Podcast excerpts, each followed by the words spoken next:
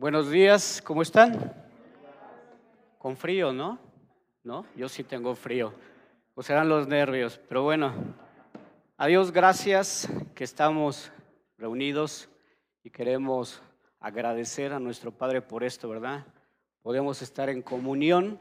Y bueno, toca un tema bastante, bastante interesante que nosotros como hijos de Dios, como cristianos, como creyentes, a veces no sé si te has preguntado, ¿cómo está tu comunión con Dios? ¿Lo estoy haciendo bien? ¿Lo estoy haciendo mal? ¿Cómo estoy avanzando? ¿Cuántos años de conocer a mi Padre Celestial, mi Salvador? ¿Verdad? ¿He crecido? ¿No he crecido? Bueno, el título que yo le puse a la exposición el día de hoy, una verdadera comunión con Dios. Una verdadera comunión con Dios. Y nuestro pasaje central va a ser ahí en la primera epístola de Juan, del capítulo, capítulo 1, versículos del 5 al 10. Pero antes de entrar a ver qué nos dice Dios referente a una comunión correcta, yo quiero darte un contexto un poquito antes para que veamos y podamos entender perfectamente el tiempo que se estaba viviendo en aquellos días. No sin antes agradecer primeramente a Dios, ¿verdad? Por estar aquí, por este lugar.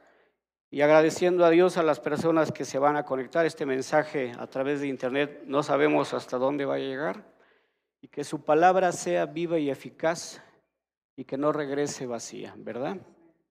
Entonces, yo lo puse como, ¿sabías que el Espíritu usó al apóstol Juan para escribir el Evangelio según San Juan, tres epístolas y el libro de Apocalipsis.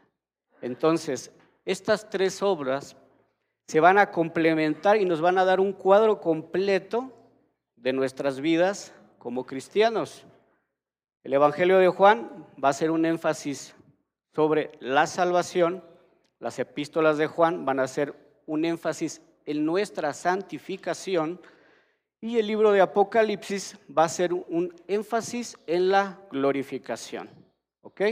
Ahora, el objetivo de la primera epístola de San Juan, capítulo 1 y 2, van a enfatizar la comunión que debemos de tener unos con otros y evidentemente en línea vertical hacia quién?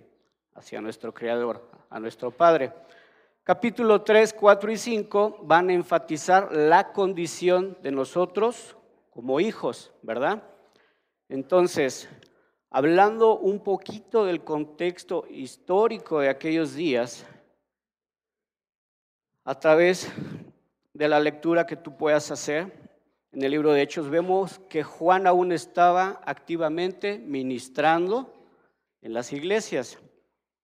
Era ya el único superviviente apostólico de aquellos tiempos. Entonces, él caminó con Jesús a lo largo de su ministerio terrenal, a su muerte, su resurrección y a su ascensión. Entonces, esto se desarrolla ciertamente ahí en Asia Menor, donde había eh, muchas cuestiones de tendencias filosóficas, hoy en día Turquía. Entonces, había unas corrientes que estaban ciertamente permeando, estaban de alguna forma eh, llegando a la iglesia, no es cosa nueva, hoy en día lo seguimos teniendo. Dentro de las filas de la iglesia se habían levantado falsos maestros, dentro de la iglesia tampoco es nuevo. Hoy observamos que muchas gentes se creen en un sentido espiritual más alto y eso lo llevan ciertamente a divisiones de iglesias. Entonces, cuidado. Estas tendencias se llamó los gnosticismos o gnósticos. ¿Qué decían? Ellos promovían un dualismo, es decir, que la materia, lo que tú puedes tocar, el cuerpo, es malo, es pecado y la cuestión espiritual es bueno. Entonces, no es nada nuevo, hoy lo seguimos observando, el dualismo que hay, yin yang, ¿verdad? Que para que haya un equilibrio en todo debe de haber algo malo dentro de algo bueno y viceversa, algo bueno dentro de lo malo. Y sabes, estas corrientes hoy en día siguen permeando nuestra iglesia. ¿Por qué? Porque entonces tenemos filosofías de prosperidad, tenemos filosofías, ¿verdad? Del que tú puedes, el de que tú eres superior, el del yo. Y ciertamente estas tendencias de aquellos tiempos a la iglesia habían llegado para dividir, es decir, sacar lo que era real, lo que era el evangelio real, y sacar de contexto para entonces confundir a las personas y decir, bueno, no soy tan malo, ¿verdad? Soy bueno en mi propia creencia. Pero si vemos a la luz de la palabra, vamos a observar que esas posiciones herejes estaban destruyendo la verdadera humanidad de Jesucristo. ¿Por qué? Porque ellos decían que entonces para rescatar al hombre de lo malo, entonces si fuera esto, mismo Jesús no sería el hombre que vino a morir en aquella cruz por ti y por mí. Es decir, no sería la ofrenda de expiación para salvarnos. Entonces, vean qué complicado estaba esto. Precisamente ahí estaba Juan diciendo que él llevaba el Evangelio y estas gentes que salieron de la iglesia estaban en contra de la humanidad de Cristo o de Dios como hombre y Dios precisamente en la tema espiritual. Entonces, había ese dualismo, esa confusión. Y hoy en día seguimos igual. Creo que no ha cambiado mucho, ¿no? Entonces, la posición bíblica referente a Jesús nos va a afirmar su humanidad completa, así como también su deidad total. Amén. Si verdaderamente tú has entendido, al igual que un servidor, que Dios se hizo hombre, vino a este mundo para morir por ti, por mí y darnos salvación de vida eterna. ¿Es así? ¿Hasta ahí estamos bien? Entonces, nosotros tenemos una condición pecadora delante de los ojos de Dios, ¿sí o no? Entonces, Dios no tiene una comunión con un pecador. Esa comunión se ve interrumpida por ese pecado, ¿sí? Entonces, ¿qué necesitamos hacer? ¿Cómo se involucra una verdadera comunión con Dios? Y precisamente este pasaje nos va a decir el cómo, el cuándo y el qué hacer. Pero de verdad que es bien interesante el hecho de poder entender lo que es comunión a diferencia de lo que es comunicación. Y muchas veces malentendemos esto. Yo puedo decir, bueno, oro a Dios siempre, ¿verdad? Comento de Dios a algunas personas, comparto ahí de vez en cuando y yo creo que eso es comunicación. Y para que exista una comunicación, hablando en el tema espiritual con Dios, debe de haber una comunión total. Y si en mi vida he pecado, pues no tengo esa comunión, esa comunión está rota, está quebrada. Entonces debemos de entender, de comprender que mi comunión no es lo mismo que una comunicación. Para que haya una comunicación necesito un emisor y un receptor, y haber un diálogo y entender el mensaje. Pero si yo no leo la Biblia y sin oro, pues ¿qué comunicación tengo con mi Creador? ¿Cómo sé que me está hablando? ¿Cómo sé qué es lo que quiere de mi vida? ¿Hasta ahí vamos bien? Niños, vamos a ver, ¿a cuántos les gusta ir de campamento? ¿No hay niños? ¿Niño Chucho? ¿Sí o no? Bueno, una historia chiquitita. Salen dos amigos a acampar y van eh, caminando por una vereda, les agarra la lluvia, evidentemente toman caminos diferentes, uno se esconde en una cueva y el otro llega al lugar de refugio. El que estaba en la cueva se resguardó del agua durante casi 40 minutos en lo que disminuyó y estaba él muy cómodo ahí. ¿verdad? Un poco húmedo, sí, pero no mojado. Entonces él estaba a gusto. Le empieza a dar frío y prende pues una fogatita. Cuando él prende la fogata, se da cuenta que a su alrededor había montones de arañas, montones de insectos, había un nido de serpientes ahí y salió corriendo. ¿Sabes? Quiero usar esta ilustración para decirte que Dios es luz. Y tal vez todos esos insectos, esa cueva oscura, esa humedad y esos bichos que estaban ahí, a veces es el pecado.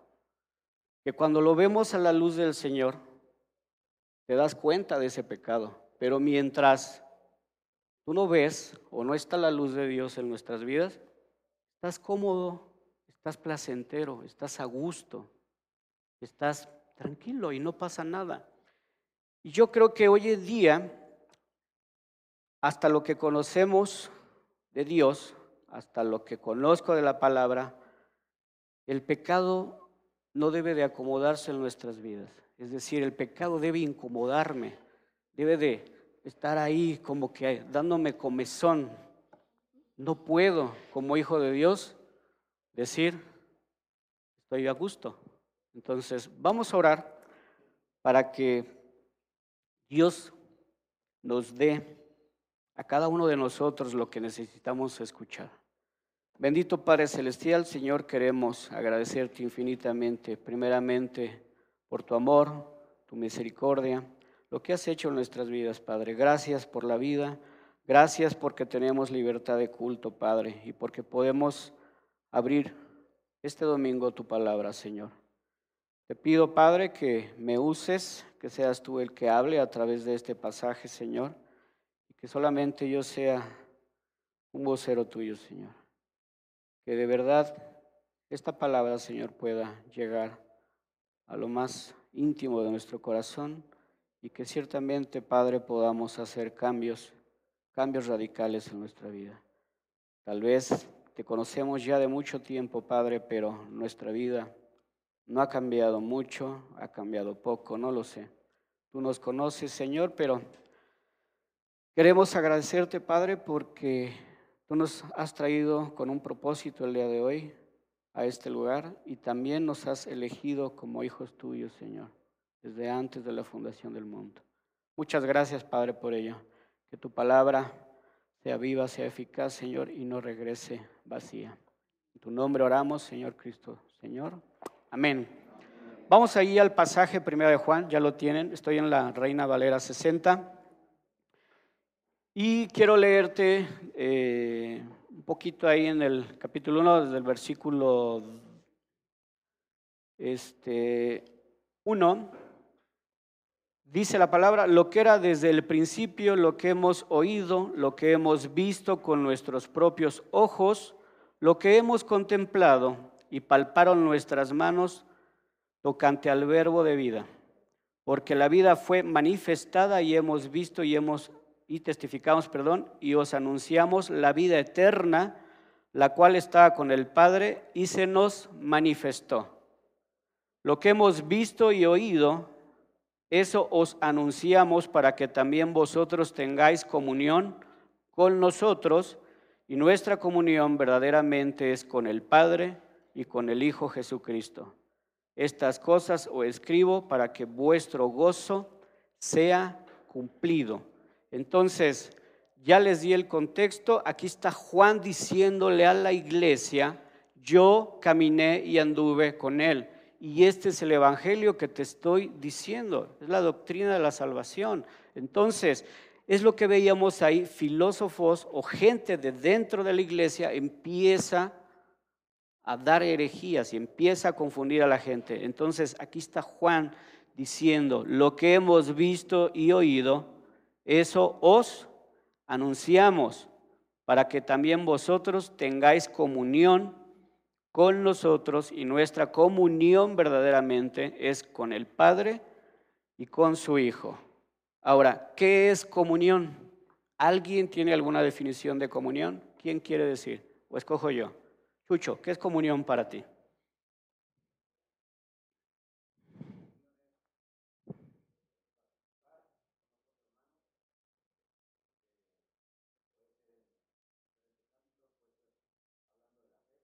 ¿Ok? Participar, compartir. ¿Ok? Fe.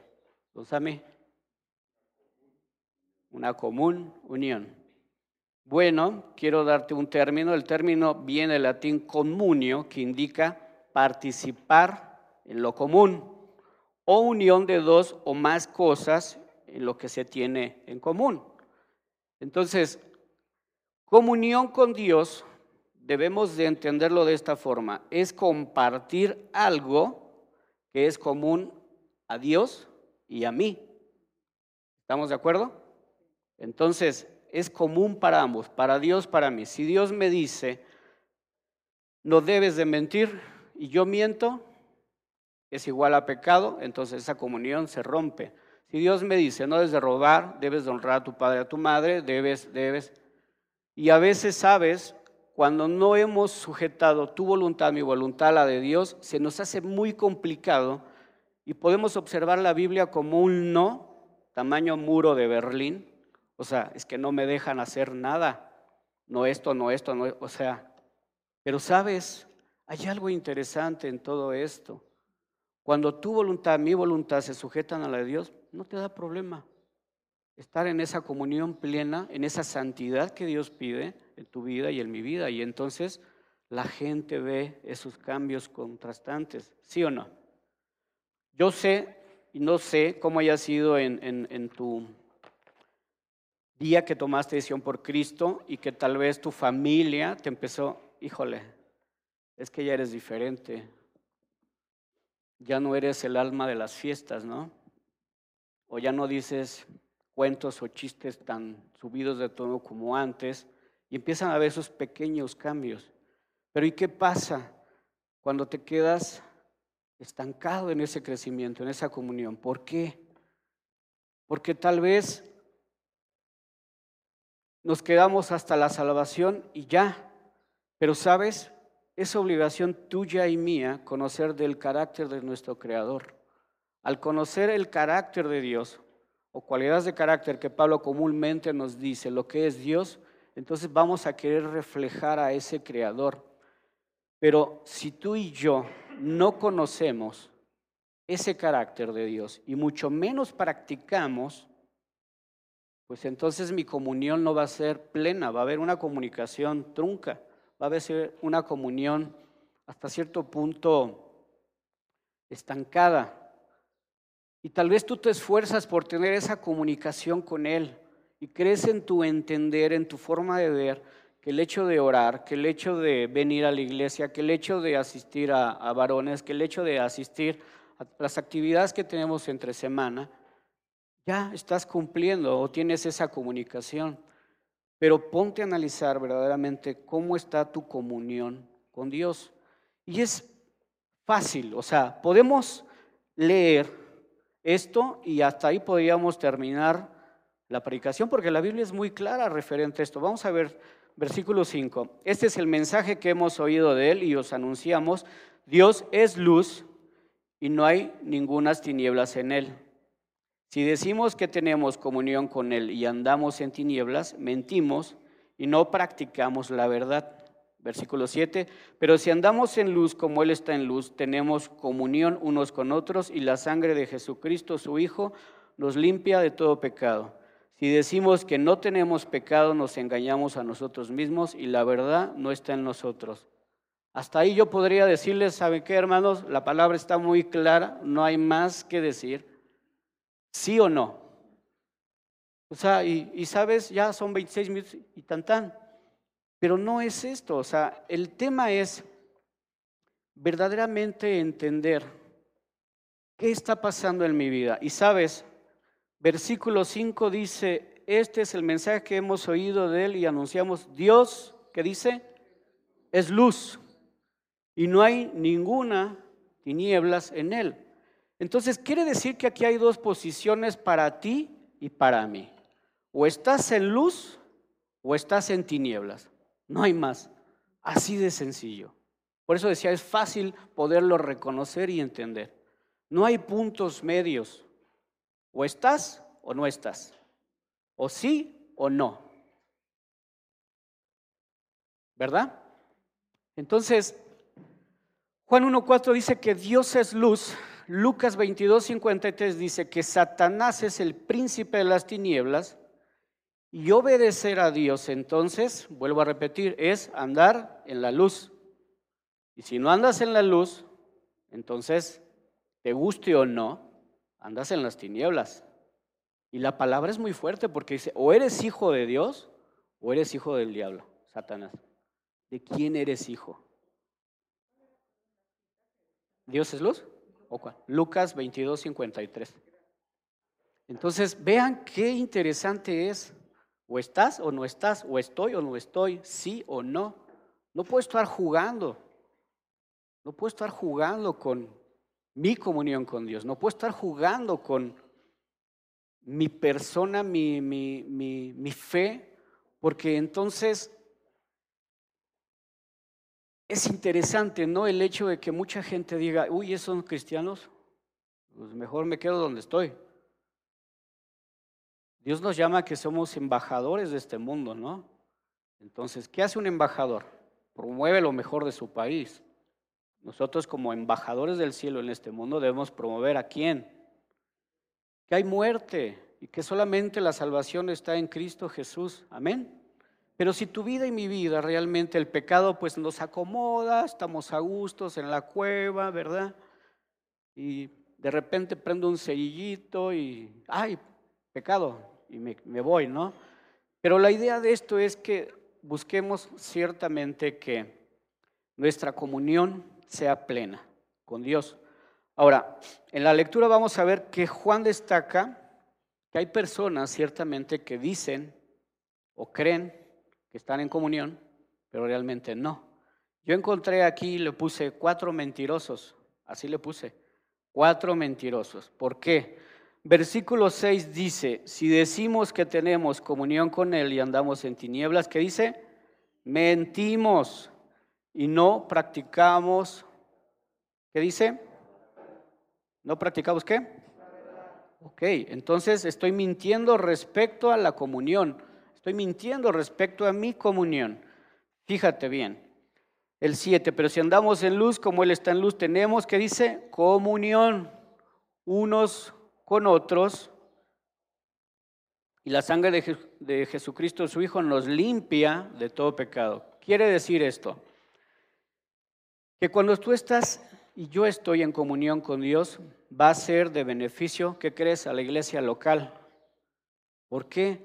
Y para la iglesia universal, porque tú y yo estamos comunicando ciertamente que somos hijos de Dios y que estamos haciendo lo correcto delante de Dios. Entonces, tu vida se transformó, cambió, tu forma de pensar, tu forma de hacer, tu forma de vivir, tu forma de todo lo que tú hacías mal, ahora lo haces bien delante de los ojos de Dios. No puedo decir bien delante de los ojos del hombre, porque entonces estamos mal. La gloria y la honra es para Cristo, nada más. Entonces, hacer las cosas bien delante de Dios. Mi comunión va a ser plena. Fíjate lo que dice el versículo 8. Si dice que no tenemos pecado, nos engañamos a nosotros mismos. ¿Qué dice? Y la verdad no está en nosotros. Ese es el segundo mentiroso.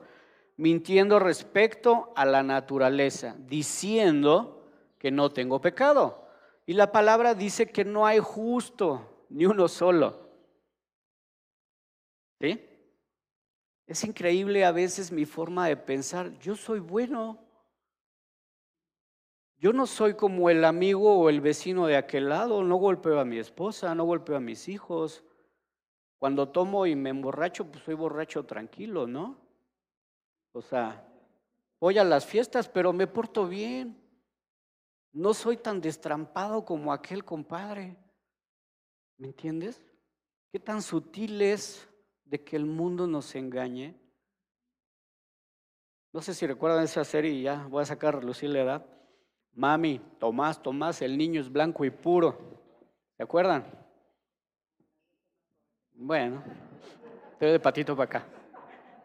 Entonces, vean, y hoy en día sigue siendo tremendo. O sea, lo que antes era malo, ahora no es tan malo, ¿verdad? Las cuestiones de moral de tus abuelos no son las mismas cuestiones que rigen nuestra moralidad hoy en día y no van a ser las mismas que van a regir la moralidad de nuestros chavos, ni mucho menos la de tus nietos. Entonces tenemos de generación, de generación, de generación, de generación. Pero sabes, tu comunión con Dios es plena, tu comunión con Dios es viva. La palabra de Dios es viva, eficaz, hoy, ayer y siempre. Y hay una promesa increíble que nosotros podemos estar en esa comunión plena con Él. Otro mentiroso, vete al versículo 10. Si decimos que no hemos pecado, le hacemos a Él mentiroso y su palabra, ¿qué dice? Wow. Su palabra no está en nosotros. Entonces, mintiendo respecto a nuestras obras, diciendo que no hemos pecado. Increíble, ¿no? Por eso digo, si hasta aquí leemos y entendimos, digo, no está tan complicado, ¿no? Acabamos. Pero bueno, vamos ahí adelantito, fíjate al, al capítulo 2, versículo 4, dice, el que dice, yo le conozco, y no guarda sus mandamientos, el tal es mentiroso y la verdad no está en él. Entonces, cuarto mentiroso, mintiendo respecto a nuestra obediencia, diciendo que sí he guardado sus mandamientos. ¿Checas el contraste de estar en luz, de estar en tinieblas?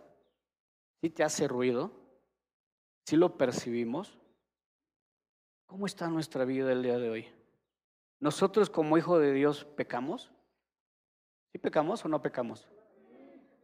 Re pecadores que somos, ¿verdad? ¿Qué tengo que hacer cuando peco? ¿Qué tengo que hacer?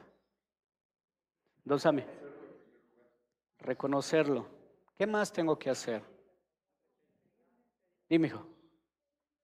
Pedir perdón, exacto. Y sabes, cuando tú y yo pecamos, porque seguimos pecando, seguimos regando el tepache, seguimos sacando a relucir nuestro viejo yo, seguimos metidos en cosas que tal vez no debemos, hablando de malos negocios o malos pasos y cosas así que nadie sabe, ¿no? Pero Dios sabe. Y hay una frase que siempre me, ha gustado, el hecho de, ¿quién eres cuando nadie te ve? ¿Quién eres tú cuando nadie te ve? ¿Quién eres tú cuando nadie te ve? Pensando verdaderamente en esto, cuando tú y yo pecamos, hay algo interesante.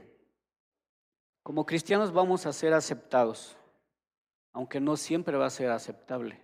¿Me entiendes lo que te quiero decir?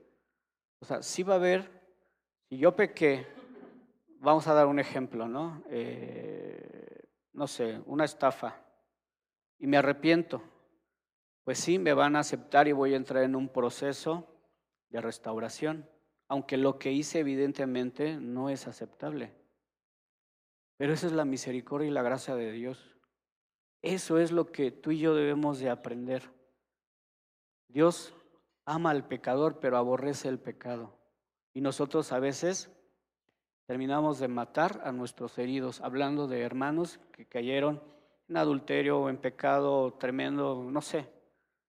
Pero el pecado para los ojos de Dios es igual. No hay tamaños, no hay colores, no hay sabores. El pecado es pecado, punto, el que hayas hecho. Y a veces nosotros como cristianos, como hijos de Dios, rematamos a nuestros heridos. No hay esa misericordia, no hay ese amor para el caído. Y es interesante observar que cuando pecamos, no necesitamos evidentemente volver a pedir por nuestra salvación porque esa no la perdemos.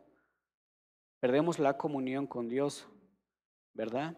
Entonces no tengo que estar pidiendo y pidiendo y pidiendo por mi salvación. Hay muchas iglesias hoy en día que, ah, hoy hiciste todo bien, del lado de los salvos. Hoy no, del lado de los no salvos. Y está esa filosofía permeando también las iglesias, que la salvación se pierde. Cuando la Biblia es clara y dice, no se pierde, pierdes la comunicación, pierdes la comunión, pierdes esa santidad, pero tu salvación no. O sea, estás diciendo no a lo que Dios tiene preparado para ti y para mí, que son bendiciones. Y yo estoy diciendo no. Pero bueno, ahora, ¿cómo provee Dios por nuestros pecados? Ya nos dijo este, Sami, pidiendo perdón. Versículo 9 de este pasaje dice, si confesamos nuestros pecados, Él es fiel y justo para perdonar nuestros pecados, ¿qué dice? Y limpiarnos de qué? De toda maldad. Romanos 5.8, no lo busques, eh, es para salvación, dice, mas Dios muestra su amor para con nosotros en que siendo aún pecadores, Cristo murió por ti y por mí. Romanos 5.10, porque si siendo enemigos fuimos reconciliados con Dios por la muerte de su Hijo, mucho más estando reconciliados seremos salvos por su vida. Y fíjate ahí en 1 de Juan, capítulo 2, dale vueltita, el versículo 12 dice, os escribo a vosotros, hijitos, porque vuestros pecados os han sido, os han sido perdonados por su nombre. Entonces, debemos tener presente que no necesitamos hacer penitencias, no necesitamos hacer mandas, no necesitamos jurarnos, no necesitamos hacer sacrificios, ni mucho menos flagelarnos y autocastigarnos. En Cristo Jesús es suficiente. Todos nuestros pecados, pasados, presentes, futuros, han quedado resueltos en esa cruz porque Él murió por ti y por mí. Pero no por eso voy a ir a pecar deliberadamente. No por eso voy a seguir revolcándome, perdón por la expresión, en el mismo lodo. ¿Sí me estás cachando lo que te quiero decir? De verdad quiero que, que la palabra te llegue y veas tu condición, que yo vea mi condición. Luz, tinieblas. ¿Dónde estoy? No puedo estar aquí luz, tinieblas. No puedo. Hay un versículo muy fuerte que Dios aborrece a los tibios y dice, de su boca los vomitaré. Muy duro, pero es real. O estás o no estás. Estoy o no estoy.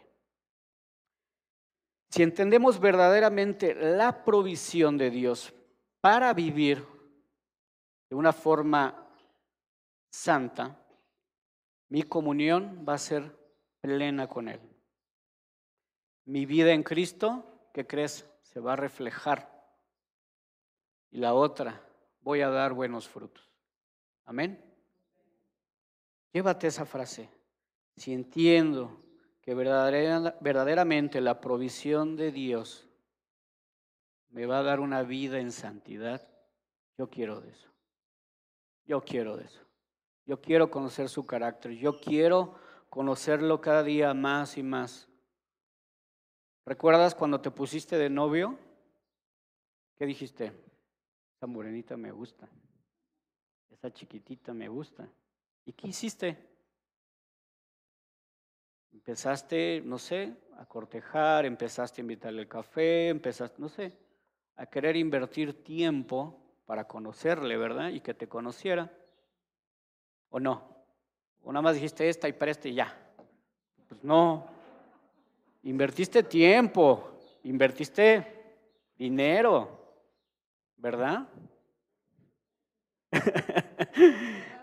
se invirtió muchas cosas y al final se concretó, ¿no? Lo que tú estabas buscando. ¿Sabes?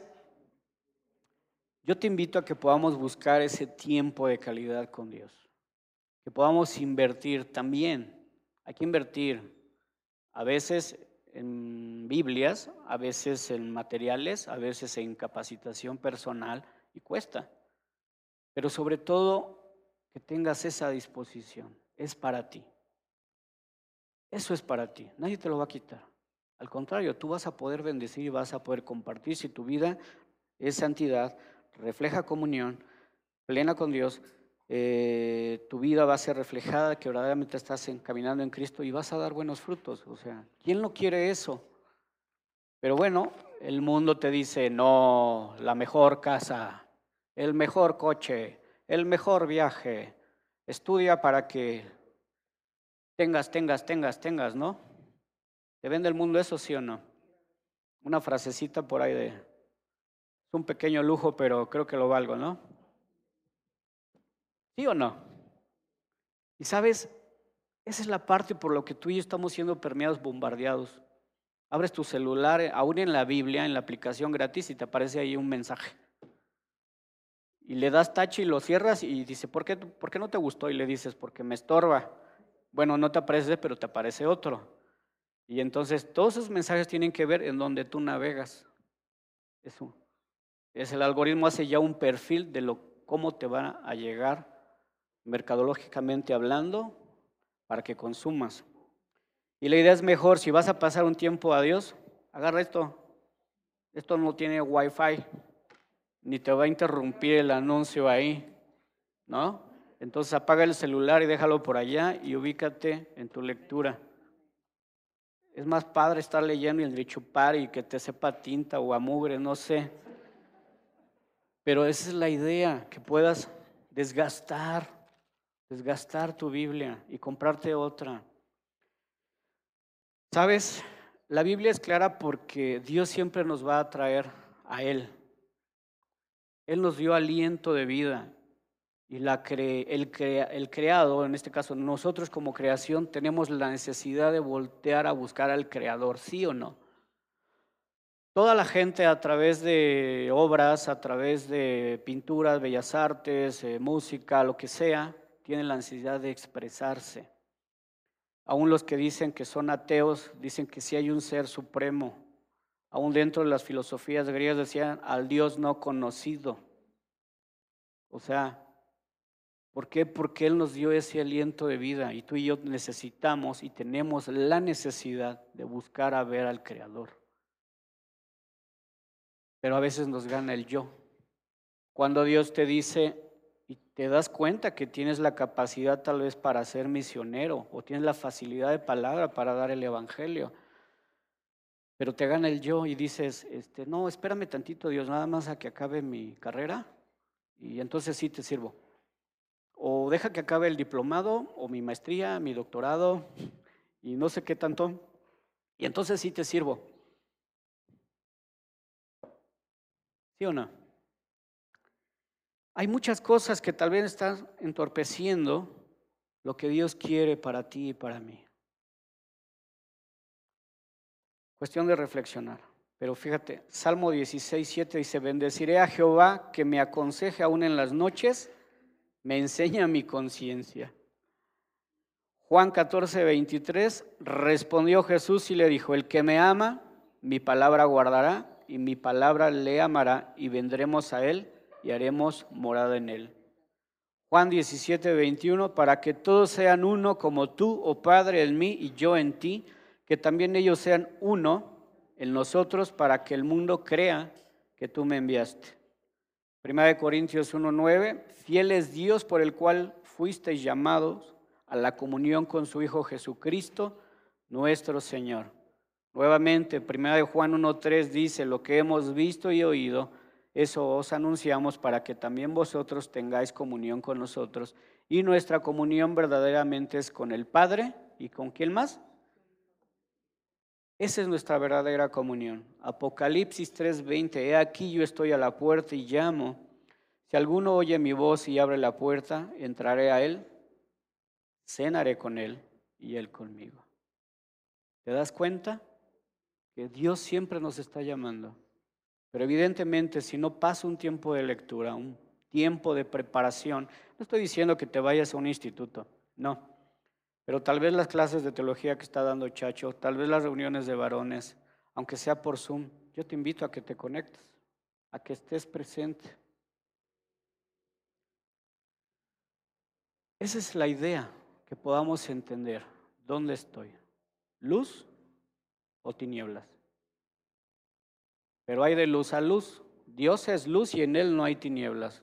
¿Tú qué luz eres? ¿Qué luz reflejas? ¿Un foco de 20 watts? ¿Un foco de 2000 watts? ¿Qué wattaje traes tú hoy en día? ¿O soy un foco hiper LED? No lo sé. Pero ese es el plan, esa es la idea, que podamos entender qué luz reflejo. ¿Qué luz estoy reflejando? Entonces,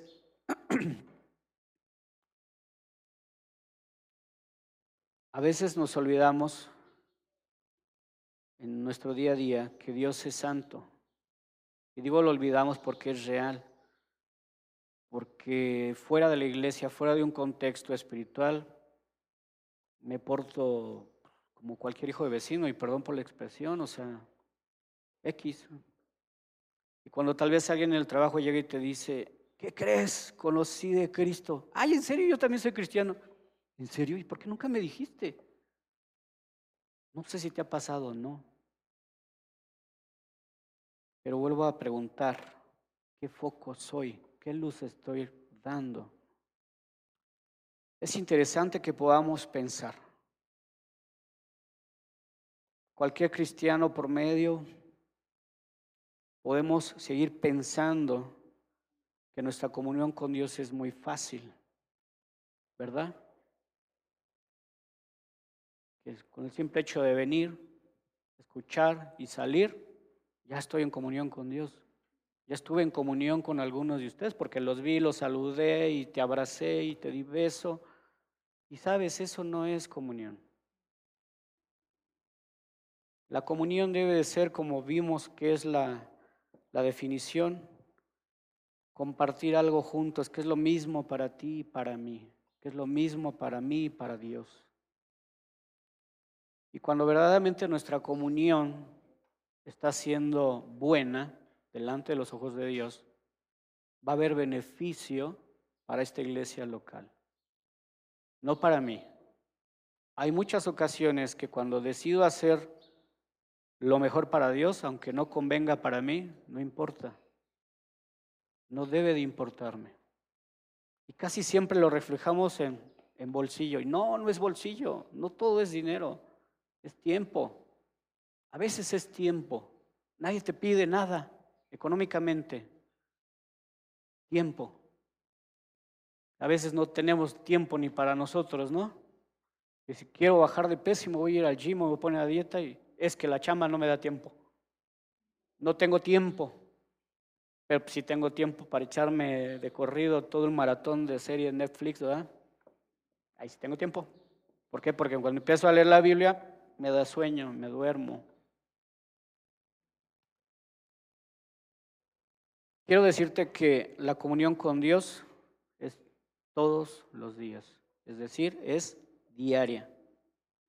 Ahora, no confundamos, vuelvo a decir, lo que es comunicación personal con comunión personal. ¿Estamos? Mi comunión personal con Dios es diaria. Son mis pensamientos, son mis acciones, son mis nuevos hábitos, es mi carácter lo que va a determinar el grado de comunión que tengo con Jesucristo. ¿Estamos? Pensamientos, acciones, cambio de hábitos, mi carácter. Eso va a determinar qué comunión tengo con Dios. Y no hay mejor filtro que nuestras esposas en cuestión de carácter. Es que eres un limoncito. O eres una mecha cortita. O nuestros hijos, ¿verdad? Cuando le dices a tu hijo, ponte a leer, cuando ni siquiera te ve a ti, a ver si te corriges, a ver si el pastor de jóvenes te hace entender porque no me entiendes a mí. A ver si Palomita encargada de perlas preciosas, te hace entender, chamaca. Y damos la responsabilidad de nosotros hacia otras personas. Es interesante, ¿no? Pero sabes, luz, y nieblas, empezando por mí. ¿Dónde estoy? ¿Dónde quiero llegar? Algunas cualidades que yo pude encontrar en este pasaje referente al carácter de Dios que sí quiero empezar a practicar en mi vida. Dios es fiel. Lo encontré en el versículo 9. Dios es justo. Lo encontré igual en el versículo 9. Dios es luz. Lo encontré en el versículo 5. Dios es amoroso. Bueno, eso lo encontré en el capítulo 2, versículo 5, en el 3 y en el 1. Dios cumple sus promesas. Ups. ¿Cuántas veces hemos dicho, hoy sí te voy a llevar a tomar un helado? Y se me atravesó cualquier cosa y ya rompí. Pero la siguiente semana sí te llevo. Y, la que sí, y ahora sí, y sí. ¿Y sabes qué? Dios cumple sus promesas. Dios es verdadero. Otra también así que, ¡pum! ¿Quién soy afuera? ¿Quién soy aquí? ¿Hay verdad en mi vida? ¿Hay verdad en lo que digo que hago? ¿O hago lo que digo? ¿Es, en serio? Dios es uno. Y solo en este pasaje fueron siete. Pero la Biblia está plagada, en serio. De verdad, créeme, de que Dios quiere en cuanto a carácter para ti y para mí. Pero necesitamos invertir tiempo aquí. Amén. Vamos a ponernos en pie para terminar con una oración y espero y confío que Dios haya hablado a tu vida. Porque el pasaje es muy claro, muy, muy, muy claro. Pero a veces necesitamos vernos reflejados o que alguien nos lo diga. No lo sé. A veces te lo dijo tu esposa, te lo dijo tu esposo, pero pues no hacemos caso hasta que te lo dice alguien externo. Y, pero yo ya te lo había dicho, sí, pero no hacemos caso. Era porque es la barrera de papá, mamá, esposo, esposa y nos bloqueamos. Pero bueno, bendito Padre Celestial, Señor, queremos agradecerte infinitamente tu amor, tu misericordia, tu palabra el día de hoy, Señor. Gracias, Padre, porque no hay más que dos cosas, luz o tinieblas. Que nos permita siempre, Señor, caminar en luz.